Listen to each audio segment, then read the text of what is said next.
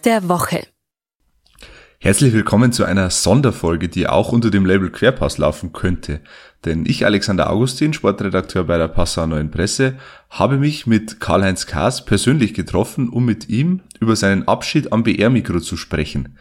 41 Jahre war Karl-Heinz für den Bayerischen Rundfunk in den verschiedensten Sportarten unterwegs und seit Mitte der 90er war er eine der Stimmen der Bundesliga bei heute im Stadion. Mit der Übertragung des Bundesligaspiels Bayern gegen Augsburg am 22. Mai endet seine Karriere. Mit 65, da kann man schon mal aufhören, sagt Karl-Heinz. Und er war ja nicht nur Radioreporter. Hauptberuflich war Karl-Heinz Kaas 45 Jahre lang Redakteur beim Trostberger Tagblatt, zuletzt als Oberbayern-Chef unter dem Dach der PNP. Radio, das sei immer die Kür gewesen, sagt Kaas, das tägliche Brot, die Zeitung. Und beides hat ihm immer gleich viel Spaß gemacht, das Schreiben und das Reden. Dafür, dass dieser Spagat immer so möglich gewesen ist, ist er sehr dankbar. Das sollen auch seine letzten Worte am BR-Mikro widerspiegeln.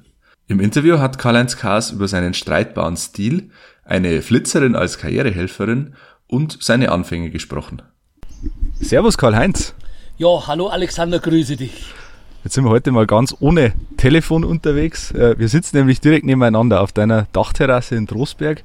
Äh, wir haben uns aus einem nicht ganz unerheblichen Grund hier getroffen, weil du am Ende dieser Bundesliga-Saison deine BR-Reporterkarriere beendest. Dein letztes Spiel Bayern gegen Augsburg am letzten Spieltag, 22. Mai 15.30 nochmal ein großes Spiel, war ein Wunschspiel von mir, ich durfte es mir aussuchen.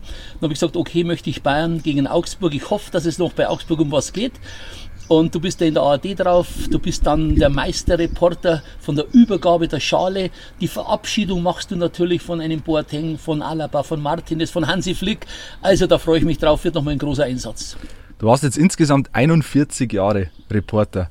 Ähm, wieso ist ausgerechnet jetzt Schluss nach dieser Saison? Ich habe das Rentenalter erreicht, ganz einfach. Es war schon am 1.4. dieses Jahres und dann haben sie gesagt zu mir, ob ich noch bis zum Sommer machen will. Habe ich gesagt, ja, gerne. Und dann mache ich eben jetzt Schluss mit FC Bayern gegen Augsburg mit einem Derby. Derbys sind immer ganz schwer zu kommentieren. Da hast du die meiste Kritik, weil du musst da ganz ausgewogen kommentieren. Jetzt haben wir seit über einem Jahr Pandemie, keine Zuschauer in den Stadien, Geisterspiele. Hättest du dir ein bisschen einen anderen Abschluss deiner Karriere gewünscht?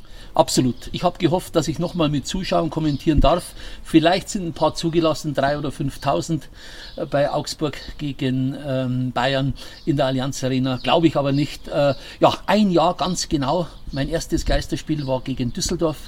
Das war am 20. Mai im letzten Jahr.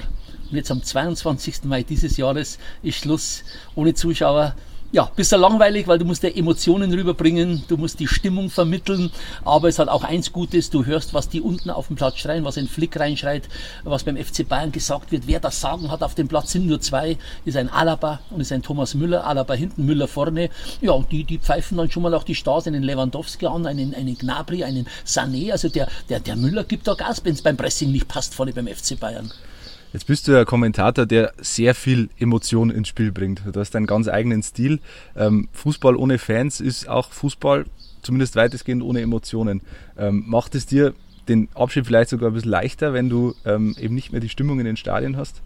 Ja, ich habe gehofft, dass sie nochmal wieder kommen, die Zuschauer, mit mir als Reporter. Ja. Ist eben nicht der Fall. Ja, ist schon schade. Ich bin auch ein bisschen traurig, muss ich schon sagen. Aber wir sind privilegiert. Ich darf rein ins Stadion, die Fans nicht. Also das muss man immer sehen. Man muss da schon ein bisschen demütig auch sein. Und das macht schon unheimlich Spaß. Du darfst ins Stadion mit maximal 20 anderen Journalisten. Ist für mich super. Hm. Jetzt steht in Zeiten von Geisterspielen die Taktik im Vordergrund, äh, was auf dem Feld passiert. Man versucht als Kommentator wahrscheinlich noch mehr taktische Kniffe der Trainer äh, zu analysieren. Äh, jede Statistik wird interpretiert.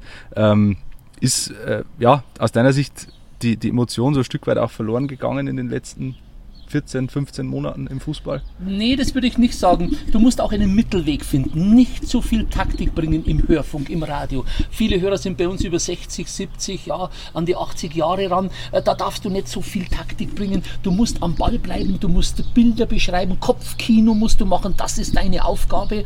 Und äh, da soll man nicht so viel erzählen. Ist das das 4-3-3-System, das, das 3-4-2-1-System oder so? Will der Hörer gar nicht wissen, mal am Anfang, okay, die Aufstellung auch auch, was ist verändert zum letzten Spiel. Das bringst du dann ganz klar, aber dann an den Ball rangehen, das ist das Wichtigste. Du darfst ja kein Tor übersehen. Äh, ist ja schlimm, wenn du über irgendwas gerade redest und ein Tor fällt unten, dann hast du versagt als Hörfunkreporter. Mhm. Jetzt gibt es immer mehr technischen Schnickschnack im Fußball, Videobeweis, Torlinientechnik und wie alles heißt. Ist es äh, schwieriger geworden, ein Spiel zu kommentieren als vor 30, 40 Jahren, wo es eben nur um den Ball und die 22 Mann auf dem Platz ging? Ja, stört mich brutal, muss ich ganz ehrlich sagen. Dieser Videobeweis, ich habe am Anfang gedacht, es wird ein bisschen gerechter, die ganze Sache. Nein, es wird eigentlich langweiliger. Dann schaut er da zwei, drei Minuten rein, du bist am Kommentieren, was jetzt abseits, was kein Abseits ist, dann kommt die kalibrierte Linie. Ich kann das alles nicht mehr hören. Also das brauche ich nicht mehr, muss ich sagen. Da bin ich ein bisschen froh, dass es jetzt aus ist für mich. Hm. Deine Anfänge, äh, gehen wir mal weit zurück, lagen ja selbst auf dem Fußballplatz. Du warst talentierter Mittelstürmer, kann man sagen. Hast äh, im regionalen Fußball relativ hoch gespielt. Ich glaube bis Bayernliga, wenn ich richtig informiert bin. Ähm, wolltest selbst immer Profi werden. Das war dein großer Traum. Wieso habt ihr am Ende dann nicht ganz für die aktive, aktive Karriere gereicht. Äh, war ein bisschen wehleidig, muss ich ganz sagen. Sehr verletzungsanfällig. Mein großes Vorbild war Helmut Haller, den werden die wenigsten heute noch kennen. War ein Riesenfußballer aus Augsburg, hat dann Karriere in Italien gemacht. Ja, das war mein großes Vorbild. Ich wollte immer so werden wie Helmut Haller, als ich so 10, 11, 12 Jahre war. Ja, ich war ein Straßenfußballer. Wir haben jeden Nachmittag gebolzt auf der Wiese. Hat dann nicht ganz gereicht, aber ich war in der höchsten Amateurliga. Das war die Bayernliga, das war die dritthöchste Liga damals. Habe ich ein Jahr gespielt mit dem Sportbund Rosen Rosenheim, übrigens mit, äh, mit Schweinsteiger, also mit unserem Weltmeistervater, also von Bastian, der Papa, der Fredel Schweinsteiger, hat im Mittelfeld gespielt, ich war vorne, habe mich immer bedient, habe in der Bayernliga nur ein Tor geschossen, habe ich versagt, aber in der Landesliga zuvor 20 Tore, deswegen sind wir auch aufgestiegen, war die vierthöchste Liga, also war okay, habe damals auch Geld verdient schon in jungen Jahren, war für mich super äh, neben meinem Job. Welche Erinnerungen hast du an die Zeit? Was denkst äh, wehmütig zurück oder hast, sagst heute, naja, wenn ich paar Sachen anders gemacht hätte, wäre es vielleicht äh, anders ausgegangen mit meiner Profikarriere? Also ich denke gerne an diese Zeit zurück. Wir hatten den Sponsor, der dann später beim Eishockey war. Das war die Firma Merz. Josef Merz war Schatzmeister der CSU unter Franz Josef Strauß, hat mich auch in frühen Jahren, ich war damals 20, zur CSU gebracht. So lange bin ich CSU-Mitglied. Und äh, wir hatten wunderbare Zeiten. Wir waren Landesligameister, durften dann nach Togo fliegen. In der Hauptstadt Lome waren wir 14 Tage, haben dann dort auch vor 5000 Zuschauern gegen die Studentennationalmannschaft gespielt, 3-0 gewonnen ich habe ein Tor geschossen, das erste. Äh, wird man nie vergessen, so etwas. Wir hatten eine Traumreise da unten. Also es sind nur, nur schöne Erinnerungen. Äh, zwei schlechtere habe ich. Es ist dann äh, das Duell gewesen zwischen 60 Rosenheim und Sportbund Rosenheim in der Bayernliga. Und da haben wir beide Spiele nicht gewinnen können. Und beim zweiten, ja, waren 3000 Zuschauer. Das ist für Rosenheim eine Menge, weil es eigentlich eine Eishockeystadt ist, Rosenheim, ja. Äh, habe ich eine Riesenchance verballert, haben 0-0 gespielt. Ich bin allein aufs Tor hingelaufen. Äh, ja, habe ich nicht reingemacht, war bitter, da denkt man heute noch dran. Viele Kommentatoren erzählen ja, dass sie als kleines Kind schon auf dem Bolzplatz Szenen nachkommentiert haben und jede, jeden Schuss quasi begleitet haben, auch mit der Sprache. War das bei dir auch so? Ich habe mich ich wollte immer, wie ich gemerkt habe, ich wäre jetzt nicht Fußballprofi, wollte ich dann unbedingt Reporter werden. Ich habe mich dann an ein Spielfeld hingesetzt beim Sportbund Rosenheim, da war ich dann schon in Trostberg, äh, habe dann kommentiert, äh, da einfach Szenen für mich mitgeschnitten, dann abgehört. Äh, ja, es war dann mein Traumberuf eigentlich, ähm, hat sich ergeben. Ich bin zur Trostberger Zeitung, als ich 20 Jahre war, aber nach fünf Jahren war es mir zu langweilig. Und dann habe ich mich beim BR beworben und dann habe ich da meine Reporterkarriere gemacht. Vor der Reporterkarriere stand aber noch ein Studium, das du begonnen hast, Betriebswirtschaft an der FH Rosenheim. Karl-Heinz Kaas als trockener Zahlenjongleur, das kann man sich irgendwie so nicht nicht wirklich vorstellen. Nee, habe ich nur gemacht, weil meine Mutter hat sich das eingebildet. Ja, der Bursche muss studieren. Ja, dann waren noch zwei Spätzle mit mir. Wir haben die Fach äh, fertig gemacht in Rosenheim. Und dann äh, sind wir den, den Zweig gegangen und zwar der heißen Wirtschaftsingenieur. Der war zum ersten Mal ausgeschrieben und wir dachten, der ist sehr leicht. Aber ich habe keine Ahnung gehabt von dem Wirtschaftsenglisch und von dem volkswirtschaftlichen Zeug und von den technischen Sachen. Ich war zwei Semester und wollte in der Zeit immer schon schon für die Zeitungen arbeiten. Ich wollte eigentlich zur Zeitung gehen, weil ich schon als 16-Jähriger immer jeden Sonntag die Tabellen ausgerechnet habe. Da hat es 20 Mark gegeben, macht gibt es heute gar nicht mehr, macht der Computer. Ich habe die Ergebnisse eintelefoniert, dann ausgerechnet, Tabellen und so weiter. Und das war von der Bezirksliga bis zur C-Klasse runter, hat unheimlich Spaß gemacht und hat viel Geld gebracht. Und dann durfte ich auch schon einige Sachen schreiben. Kleinere Berichte, größere Berichte. Und da habe ich gesagt, das gefällt mir, das willst du machen, aber nicht da Wirtschaftsingenieur studieren. Ähm, ja, und dann bin ich auf die Schiene, habe ich beworben in Rosenheim, haben sie gerade keinen gebraucht, hätte ein Jahr gedauert. In Traunstein haben sie einen anderen genommen, einen Kollegen Klaus Oberkandler, der jetzt auch in Rente gegangen ist. Und in Trostberg haben sie gerade jemanden gesucht, ja. Und das ist jetzt äh, 46 Jahre her. Kannst du dich eigentlich noch an deinen ersten Text erinnern, den du geschrieben hast für die Zeitung? Äh, der erste größere Text, ja, da haben sie mich äh, geschickt, äh, auf die Winkelmoosalm durfte ich da, zu den Mittermeiers, drei Mädelhaus. Rosi Mittermeier war lange Zeit, oder drei Jahre vielleicht, vor ihrer Goldsammlung dann in Innsbruck und dann bin ich darauf und der Papa, Niedermeier, der Papa Mittermeier hat dann gesagt, ja, schreib für ja nichts da von der Rosi, gell, dass die da was hat, da mit dem Christian Neureuter, das stimmt alles gar nicht, der hat das alles abgestritten, war lustig eigentlich. Hab dann eine wunderbare runde Geschichte geschrieben, ich habe sie leider nicht mehr, ich habe jetzt erstmal referiert vor den äh, Passauer Sportstudenten, habe ich ihnen gesagt, bitte hebt euch alle Sachen von der ersten Minute an auf, könnt ihr immer mal brauchen. Ich hätte es jetzt mal gerne, vielleicht fahre ich mal ins OVB Medienhaus nach Rosenheim und suche mir das raus. War eine ja, dreiviertel Seite, war für mich toll, drei, vier Bilder dazu gemacht, war ich oben auf der Winkelmoosalm und der Felix Neureuth, der guter Spätzl von meinem, ähm, von meinem Sohn, äh, der hat auch gesagt, ja, den möchte er mal gern sehen, den Text, ja, ist er über seine Mutter gegangen, über Rosi Mittermeier. Äh, ja, suche ich vielleicht mal raus und, und gebe es ihm dann. Ja, kurioserweise erst dann 40 Jahre später ungefähr mit Felix Neureuter auch ein Fußballspiel kommentiert, wenn ich mich recht erinnere. Ja, Felix ist ein Fan von mir schon immer gewesen. Ich weiß nicht warum. Dem gefällt meine Art, wie ich kommentiere. Ich polar polarisiere natürlich auch. Das heißt, die einen sagen, ja, der Kas ist super. Die anderen sagen, jetzt kommt der verrückte Kas schon wieder. Gibt es alles, mit dem muss man aber leben, ist ganz klar. Und der Felix, ja, wollte mal, es war sein großer Wunsch. Äh, äh, beim BR hat er angefragt sogar, äh, lange bevor er jetzt fester Mitarbeiter war bei der ARD und beim BR ähm, dann hat es geklappt. Wir haben zweimal das Ganze gemacht, 2015 und 2019. Kurioserweise zweimal gegen Mainz. Die Bayern haben jeweils souverän gewonnen. War toll und war mit Felix, äh, hat unheimlich Spaß gemacht. Gehen wir noch mal ein bisschen zurück. Äh, du hast ja angesprochen, du hast 45 Jahre bei der Zeitung gearbeitet, jetzt äh, die letzten Jahre deiner Karriere auch bei der PMP. Wir waren ja lange auch Kollegen. Und warst aber eben nebenbei Radiokommentator, hast viele Veranstaltungen moderiert, äh, warst quasi der Karl-Heinz in allen Gassen. Wie, wie, hast du das alles unter einen Hut bekommen? Das ist ja, da muss ja der Tag fast mehr als 24 Stunden haben bei dir. Naja, zunächst bin ich mal sehr dankbar meiner Verlegerin Tucci Diekmann, die hat mir das erlaubt, wenn es nicht kollidiert mit meiner Zeitung. Und da ja die Fußball-Bundesliga am Samstagnachmittag läuft, in der Regel habe ich da immer Zeit gehabt, weil da war der Zeitung nichts zu tun. Und so habe ich das gemacht. Ähm, hat unheimlich viel Spaß gemacht. Es war, ich habe mir gesagt, die Kür, wenn ich beim Radio war, die Pflicht war bei der Zeitung. Es ist schon auch toll, wenn man schreibt, wenn man Seiten baut. Redigieren ist jetzt nicht so toll als Redakteur, weiß jeder. Aber Zeitung gemacht, ja, Spaß, super. Und äh, Radio nebenbei hat mir auch Spaß gemacht. Seit 1980 beim BR, äh, ja, super eigentlich.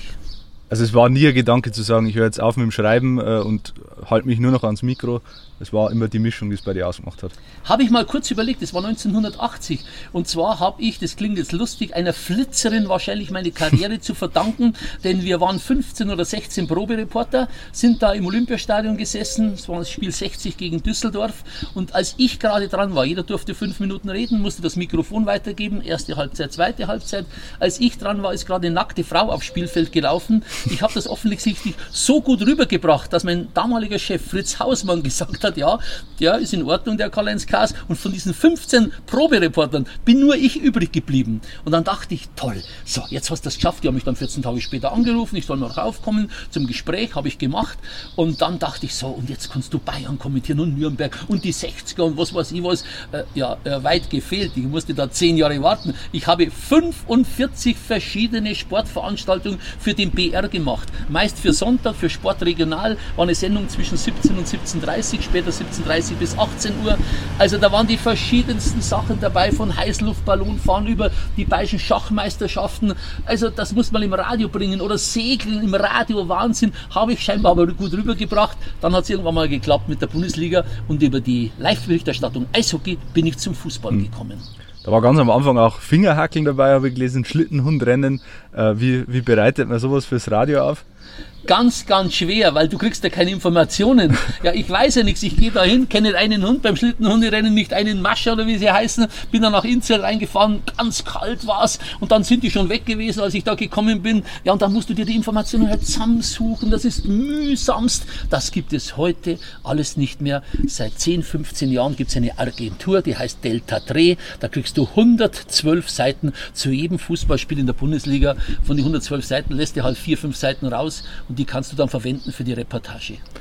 Ja, lange bevor du dein erstes äh, Fußballspiel kommentiert hast, ähm, hast du schon als Trainer gearbeitet, Jugendtrainer. Äh, dein Sohn Christopher ist, ich glaube 1900, wann ist er geboren? 80. 80 ähm, ist ganz früh zum Fußball gekommen durch dich. Und ich habe den Christopher ähm, im Vorfeld dieses Podcasts mal gebeten, mir eine nette Anekdote über dich zu erzählen. Und äh, dann hat er mir das hier zukommen lassen dass Karl-Heinz äh, selbst gut Fußball gespielt hat und äh, ja, viele, viele Jahre lang Fußball kommentiert hat, das wissen viele, aber er war ja auch über 20 Jahre Nachwuchstrainer in der Fußballabteilung in Drosberg und ähm, da solltest du mal fragen, wie ich zum jüngsten Torwart Bayerns wurde. Das ist nämlich eine sehr, sehr lustige Geschichte. Äh, 20 Jahre nicht gestimmt, äh, 10 Jahre. Ich habe 5 Jahre F-Jugend trainiert und 5 Jahre D-Jugend. Also die bis 8 und die bis 12 Jahre. Christoph war da immer ein paar Mal dabei natürlich, hat sich dann überschnitten so, aber habe auch Mannschaften trainiert, wo nicht der Christoph drin war. Und das war, ja, da war er vier Jahre, glaube ich, der Christoph. Haben wir auch schriftlich, hat dann die Rosenheimer Zeitung gleich geschrieben. Er war jüngster Fußballtorhüter innerhalb des Bayerischen Fußballverbandes, denn ich hatte keinen Torhüter. Ich habe eine Riesenmannschaft gehabt. Und da war Hallenturnier in Trostberg und dann habe ich zum Christoph gesagt, ja, da hat es mit Spielerpässen noch nicht so gegeben. Äh, stellst dich du ins Tor rein? Ja, freilich, Christoph war begeistert, hat sich ganz dick angezogen und so weiter.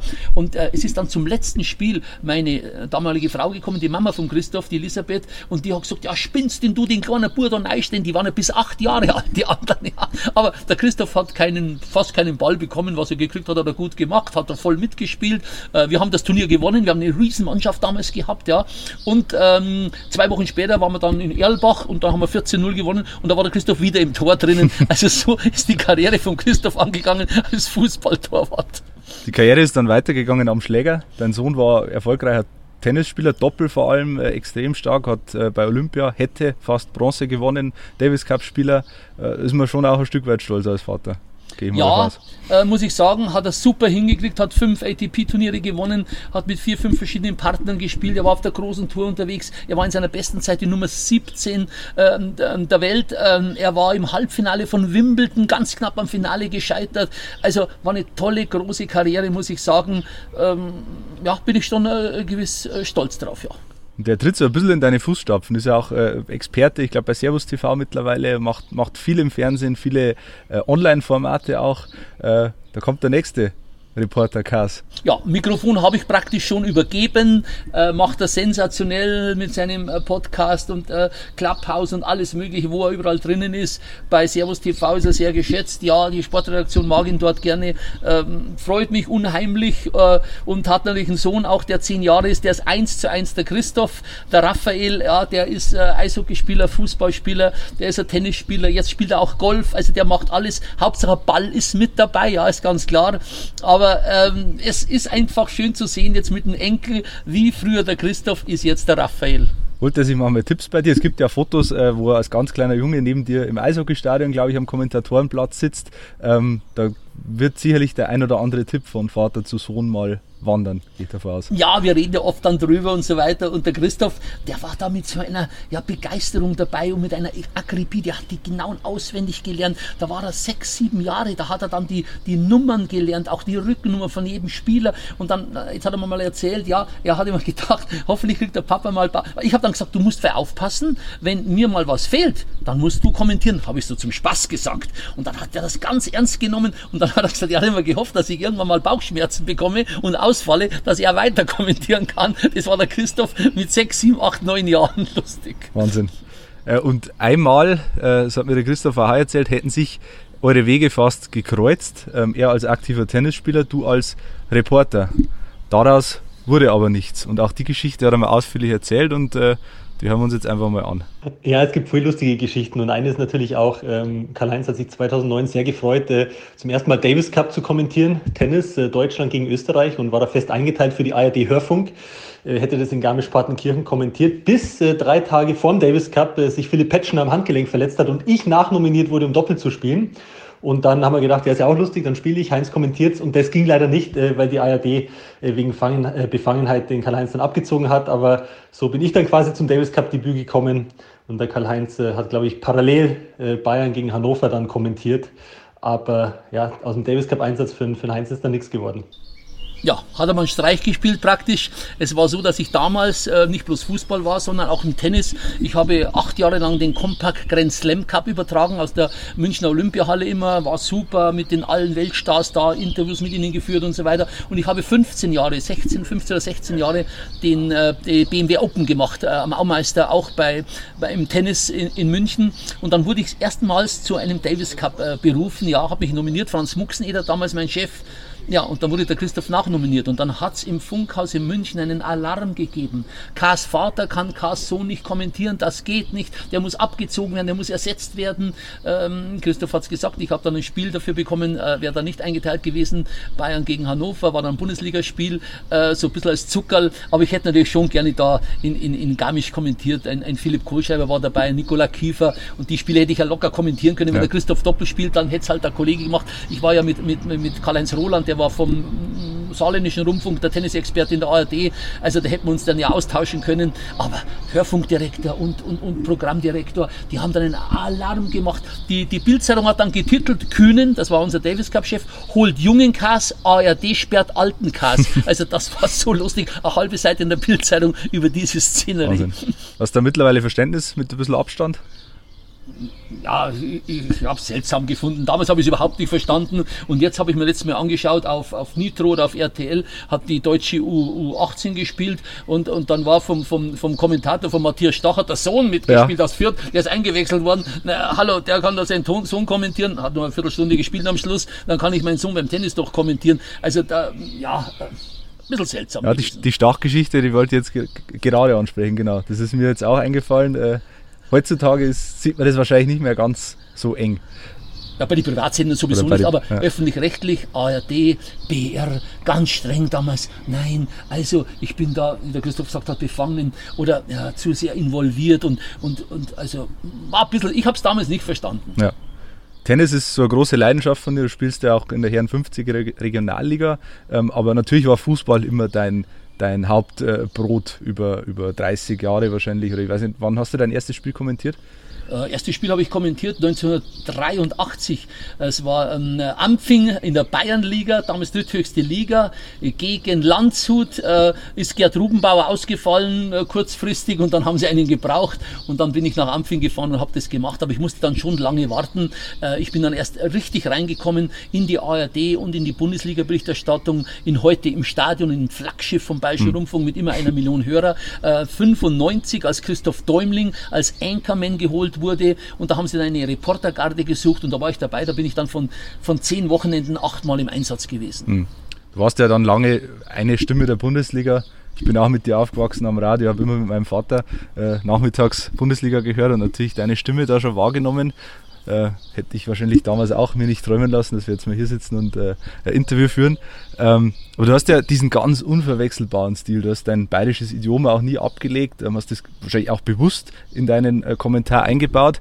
Ähm, ja, gab es da mal Widerstand, äh, auch vielleicht aus anderen Rundfunkanstalten, wenn jetzt der NDR den Karl-Heinz Kaas zugeschaltet bekommt mit seinem bayerischen Kommentar? Äh, Gab es wahrscheinlich äh, auch kritische Stimmen. Ja, am Anfang ganz, ganz schlimm. Franz Muxneder musste mich da durchboxen. Ich habe absichtlich meinen Dialekt behalten. Ich habe es bisschen probiert, etwas Hochdeutsch zu sprechen in der Konferenz, dann vor allem, wenn die anderen Sender dabei sind. Meine Spätzle haben dann immer gesagt, ah, hast du wieder preiselt, gell? du warst wieder in der ARD drauf. Sage ich, ja, habt ihr richtig gehört, aber du kannst die nicht verleugnen im bayerischen Dialekt und ich habe das ja immer gerne gemacht und der Muxneder, äh, waren immer am Montag dann die, die Sitzungen mit den ARD-Sportchefs und dann ist wieder gekommen vom NDR oder vom WDR oder SWR oder was weiß ich woher, überall ja. Und der Muxi hat dann wieder gesagt, habt's nicht verstanden. Also der war voll hinter mir gestanden, mein Sportchef damals, dem habe ich sehr viel zu verdanken. Und in den letzten Jahren, in den letzten 10, 12 Jahren bin ich beim NDR, beim WDR ein ganz beliebter Reporter, die mögen mich so gerne, loben mich immer in den Sitzungen, gerade wenn ich wieder mal in der Konferenz dabei war, äh, weil es ja doch immer Vollgas gibt mit mir. Ja wenn äh, Reporterlegenden aufhören, und ich würde jetzt einfach mal als Reporterlegende bezeichnen, dann Danke. müssen natürlich neue heranwachsen und nachfolgen. Ähm, jetzt wird es, weiß ich nicht, ob es schwieriger wird, in diesen Job reinzukommen, aber ich, gefühlsmäßig ist es so. Was rätst du den jungen Kommentatoren, jungen Talenten, ähm, die jetzt irgendwann an deiner Stelle sitzen wollen? Was, was müssen sie beachten? Wie ist der Weg ans Mikro? Also das Wichtigste, muss ich mal sagen, ist äh, das Fachwissen. Setze ich jetzt mal voraus, wenn sich einer bewirbt oder einer Reporter werden will, dann hat er das, ja. Dann gehört schon ein bisschen Emotion dazu. Also darf es keine Schlaftablette sein.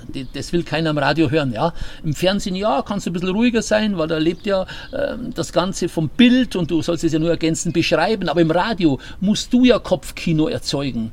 Und das muss man schon können. Das ist aber auch ein gewisses Talent. Das kann man oder kann man nicht. Und ich glaube, man kann es auch nur bis zu einem gewissen Grad erlernen. Ähm, es, ist, es ist schon schwer, weil du kommentierst ja etwas, es passiert dann was, das erzählst du. In dieser Sekunde passiert aber schon wieder etwas anderes.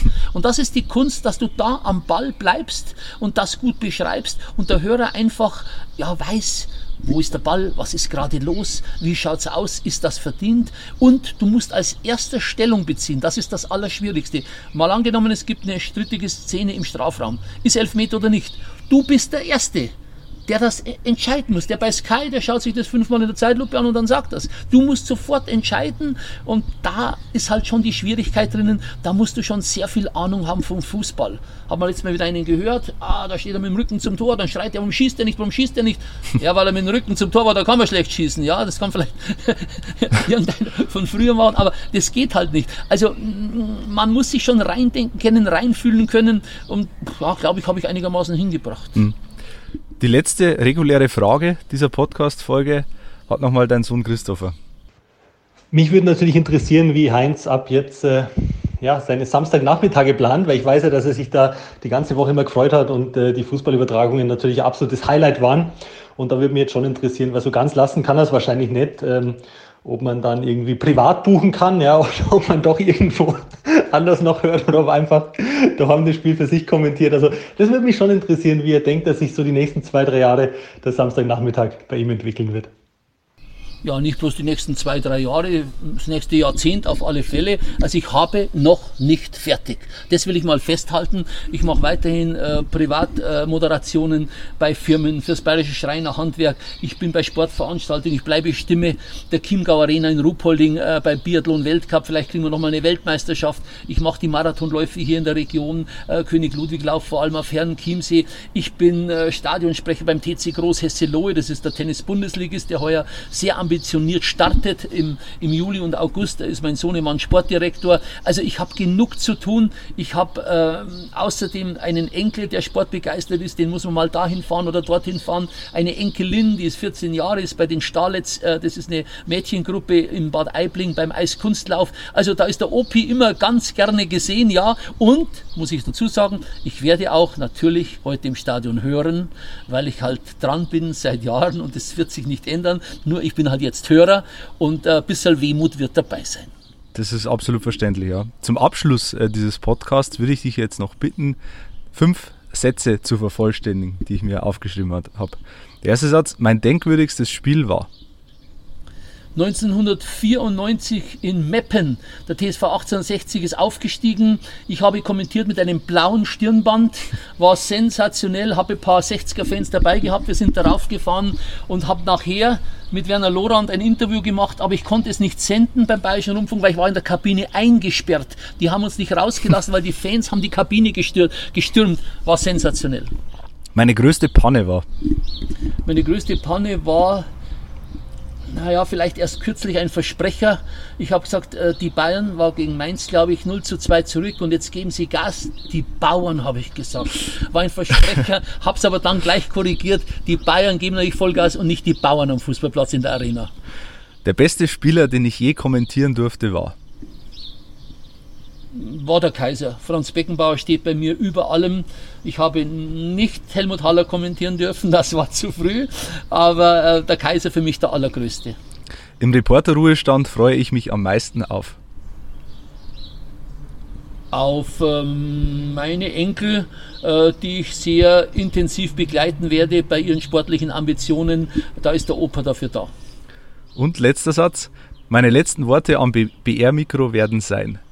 Dankesworte an alle, die mir zugearbeitet haben, die mir geholfen haben, an den Bayern 1 Wellenchef, an alle Moderatoren, Christoph Däumling vor allem, der war immer hinter mir gestanden, aber auch jetzt die neuen, Uwe Ertelt äh, wird auch die letzte Sendung moderieren. Oder Philipp Eger, das sind die Moderatoren, auch an die alle, die mitarbeiten, auch an die Regisseure, die dich führen durch die Sendung, vor allem Christine Kellermann, die hast du ja immer im Ohr drauf, gib zurück, mach weiter, gib darüber, gib dorthin, äh, das äh, wird auf alle Fälle am Ende äh, stehen und da will ich mich ganz herzlich bedanken bedanken.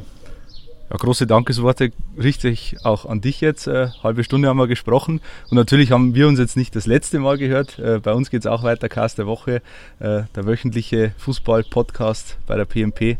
Ähm, das heißt, die Hörer und Leser der PMP werden dich weiter hören. Vielen Dank, Karl-Heinz. Äh, alles Gute auch für den Ruhestand und äh, ja, wir hören uns wieder. Aber auf alle Fälle, ich freue mich. Äh, du hast immer so tolle Fragen für einen Heimatsport-Podcast. Da freue ich mich jetzt schon auf die nächste. Ich mich auch. Also, danke dir. Danke.